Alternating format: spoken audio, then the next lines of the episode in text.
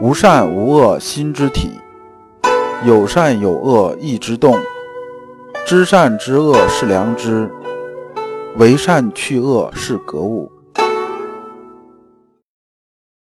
各位同道，大家好，我是老刘刘长志。您现在在收听的是由老刘播讲的《传习录》通俗讲解。老刘说心学，带您领悟心学入世的智慧。各位同道，大家好，今天我们开始《传习录》下篇的讲解。今天讲解的题目是“心究竟在哪里”，对应的《传习录》章节是幺八零上。幺八零这一篇呢，相对来说呢是半长不短的，它里面讲的东西啊比较抽象，所以啊我们拆成三部分来讲。我们这一讲呢，还是带着问题来听。这个问题是：心是无处不在的吗？我们看《传习录》原文：正德乙亥。九川初见先生于龙江，先生于甘泉先生论格物之说。这一句啊，这里边信息量比较大。先说这个龙江是什么地方？这个龙江啊，不是现在这个龙江县，这个龙江指的是南京，指的是南京。那么这里边啊，牵扯到这么几个人物，一个是九川和甘泉先生。九川呢，之前我们讲过，这里啊，我再说一下。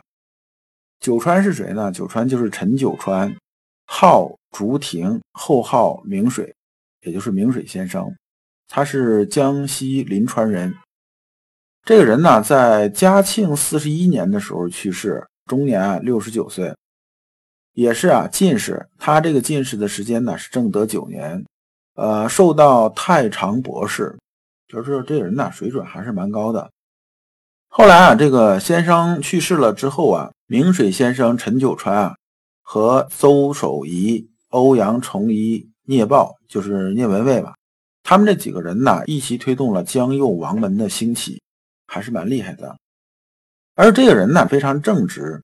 当时有这么一个典故啊，说这个武宗啊，当时南巡的时候就是胡折腾嘛。然后啊，陈九川啊和这么几个人呢，淑芬、夏良胜、万朝这么几个人呢。连续上书啊，跟武宗说说你这么干是不对的，你怎么样怎么样怎么样？武宗就非常不高兴，把他们几个人抓起来了，在午门前面罚跪了五昼夜，又打了几次廷杖，差点没把人打死，然后削职为民。当时啊，轰动一时啊。陈九川呢，后来有《明水文集》，这《明水文集》地位其实比较高，等到清朝修《四库全书》的时候，是把它存到里边的。所以这个地位还是蛮高的，因为我们知道《四库全书》这种书啊，不是说是什么都能收得进去的。那么甘泉先生是谁呢？甘泉先生啊，就是湛若水。湛若水啊，这人在明朝啊名气还是很大的。用后边这种规法讲，是著名哲学家、教育家、书法家。这人号甘泉，所以啊称为甘泉先生。这是广东增城人，弘历进士，庶吉士。那么当时啊，他和阳明先生的关系是什么样一个关系呢？大概是各立门户啊，讲的有些东西是不大一样的，有点类似于竞争对手这么个意思。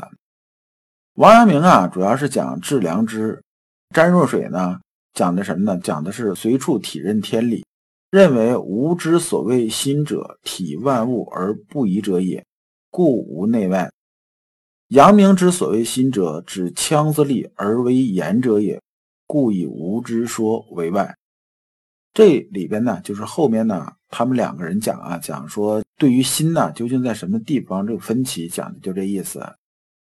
就是说啊，詹若水说呀，说这个心呢是无处不在的，就是我一直到达的地方，我心就可以到那个地方。詹若水当时和阳明先生，他们两个在同时代是同时讲学的。然后各立门户，他们两个讲的东西啊，有些东西是不一样的。阳明先生主讲啊是致良知，湛若水主讲啊是随处体认天理。那么湛若水这个人呢，我们看他的那个功德言呢，这个三方面都有什么建树？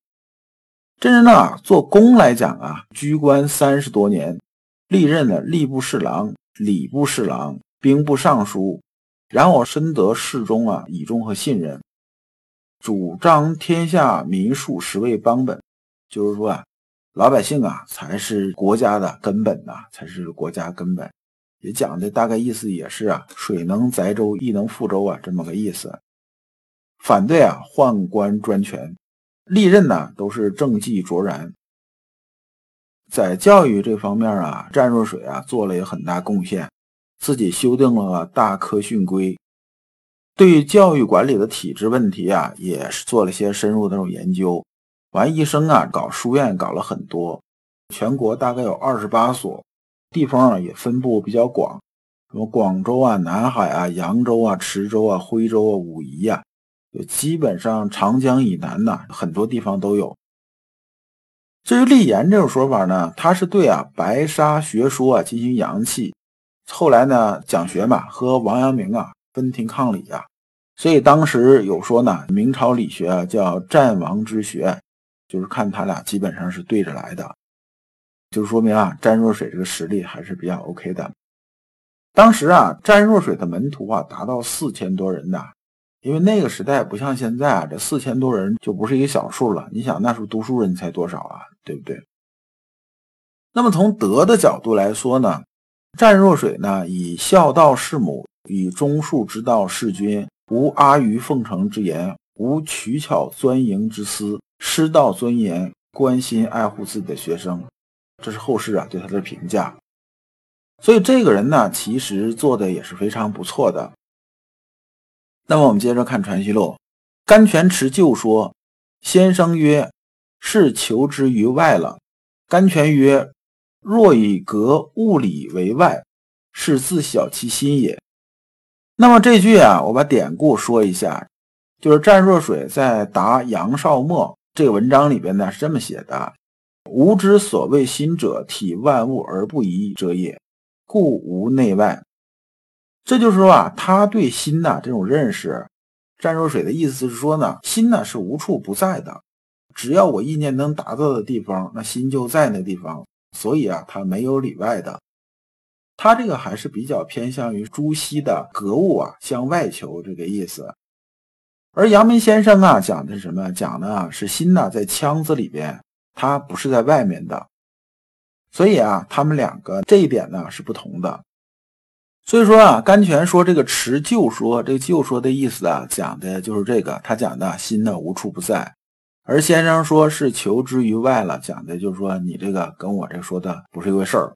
我觉得心呢是在腔子里头，根本就没有在外面。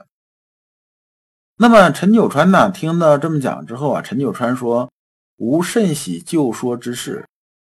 因为这篇呢记录啊，就是陈九川记录的。陈九川说啊，我是觉着就说啊，可能还靠谱一些。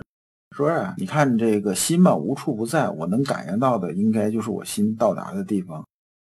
我们现在很多人呢也是这么想的，特别现在是广告词嘛，心有多大，世界就有多大，就大概这么个意思。但实际从我们心学角度来说呢，这个不是这样子的。打个比方啊。说我们心在的地方，就是意思我们心能感知得到的地方呢，那么呢，我们就是到达了。那么我看这个对不对呢？老刘几个浅显的意思啊，说既然呢你心能到达的地方，你就应该知道，对不对？那你能猜到老刘这口袋里装了多少钱吗？这显然你猜不到，那说明你心还没到这儿，你甚至你现在也猜不到我口袋里装钱没装钱，所以这个本身就是有问题的。那么后来，先生又论尽心一章，九川一文，却遂无疑。就是说先生后来讲尽心章的时候啊，我们在传习录上篇呢讲过了。然后啊，陈九川呢听到这一章之后啊，才明白什么呢？心呢是指在腔子里头，是内求的，不能外求。那么我们回头啊，再把尽心章啊说一下啊。尽心章啊是指孟子啊尽心篇，是说啊孟子曰。尽其心者，知其性也；知其性，则知天矣。存其心，养其性，所以事天也。妖兽不二，修身以四之，所以立命也。这个我们之前讲过这一部分，老刘在这里边再重复一下。他说啊，人呐，因为天资的不同啊，其实是分为三类的。一类呢，这人呢是特别特别资质好，就是天资非常好，不学而知啊。就是上来之后就什么都知道。那么呢，他这时候已经知天了，就是所行所为啊，都和天理能合拍了，是这么一类，这是最高的。中间还有一波呢，是我能不能看到天理是什么呢？我大概其朦朦胧胧啊，雾里看花，水中望月，这能看到。但是怎么过去？怎么能看得清楚？这还差点意思，差点意思怎么办呢？只好存其心，养其性，所以是天，就是意思啊。我通过这种磨练呢，通过怎么着，我慢慢的，我这个我把它看清楚，慢慢的我走过去。那么妖兽不二修身以四之，所以立命啊，是说啊，这类资质的人呢，就像这个绝大部分人啊，实际上他不知道天理究竟是什么。也不知道天理落到人之心体上啊，这究竟是个什么一个状态？那么呢，懵懵懂懂的啊往前走，就是属于立命，是这样子的。从这儿我们可以看出来啊，我们所有这个心呐，它都是向内来求的，就是我们心里头感知得到才算数，感知不到是不算数的。陈九川后来啊回家之后啊，家里边待了一段时间。然后又以格物这个事情啊，又问先生，就是没有完全想明白嘛。这先生啊，回答说啊，你这个事情还要试上我实地用功啊，用一段时间功夫啊，大概其这事儿你也就明白了。后来啊，在山间啊，就是在山里边那个相当于啊，咱们说这个闭关也好，还是怎么着也好，就是比较安静的地方嘛，把大学旧本拿出来读。读到最后的时候，他觉着，哎，这个朱子讲格物这事儿啊，好像是确实是不大对。但是呢，这时候还没有想明白啊，阳明心学先生啊讲这个意之所在为物，这个物啊究竟是什么？这里边呢，老刘啊稍微展开讲一点啊。大学啊，大家呢还是平常要拿过来读一读。你读的时候，肯定很多东西啊，你读了之后是不懂的，不懂没关系。你先熟悉一下，反复读。老刘在学习的时候，经常有这种感觉，就是有这么一句话、两句话呀，或者一个词、两个词，当时啊根本是不懂的。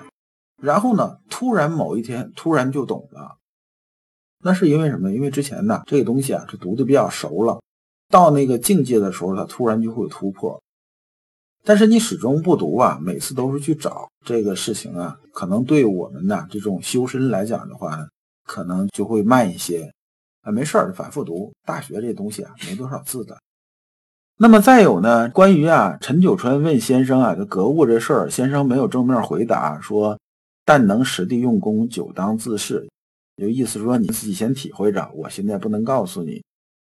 这个老刘也非常有体会，就是说啊，有些话，有些事儿啊，你修为没到那种程度的时候啊，这是真不好跟你讲，讲完容易误导。你比如说啊，孟子说“言不必信，行不必果，唯义所在”。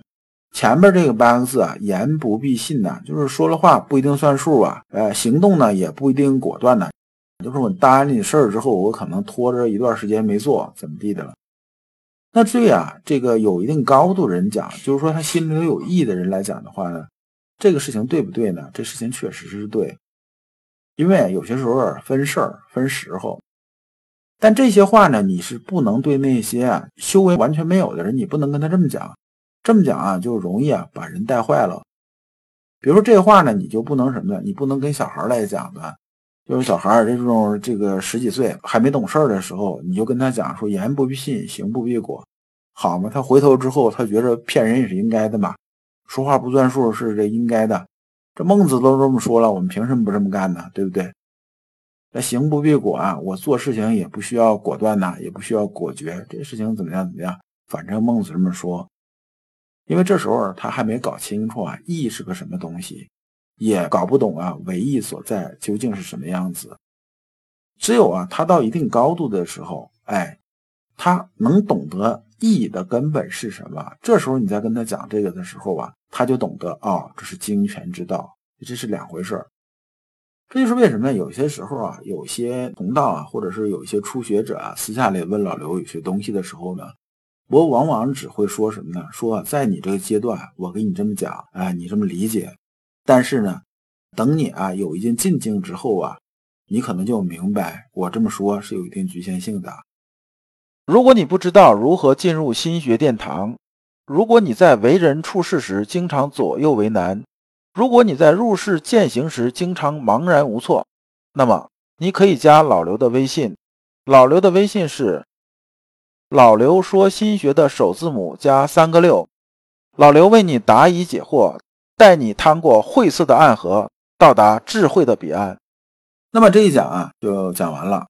下一讲我们讲格致是诚意功夫。感谢诸君。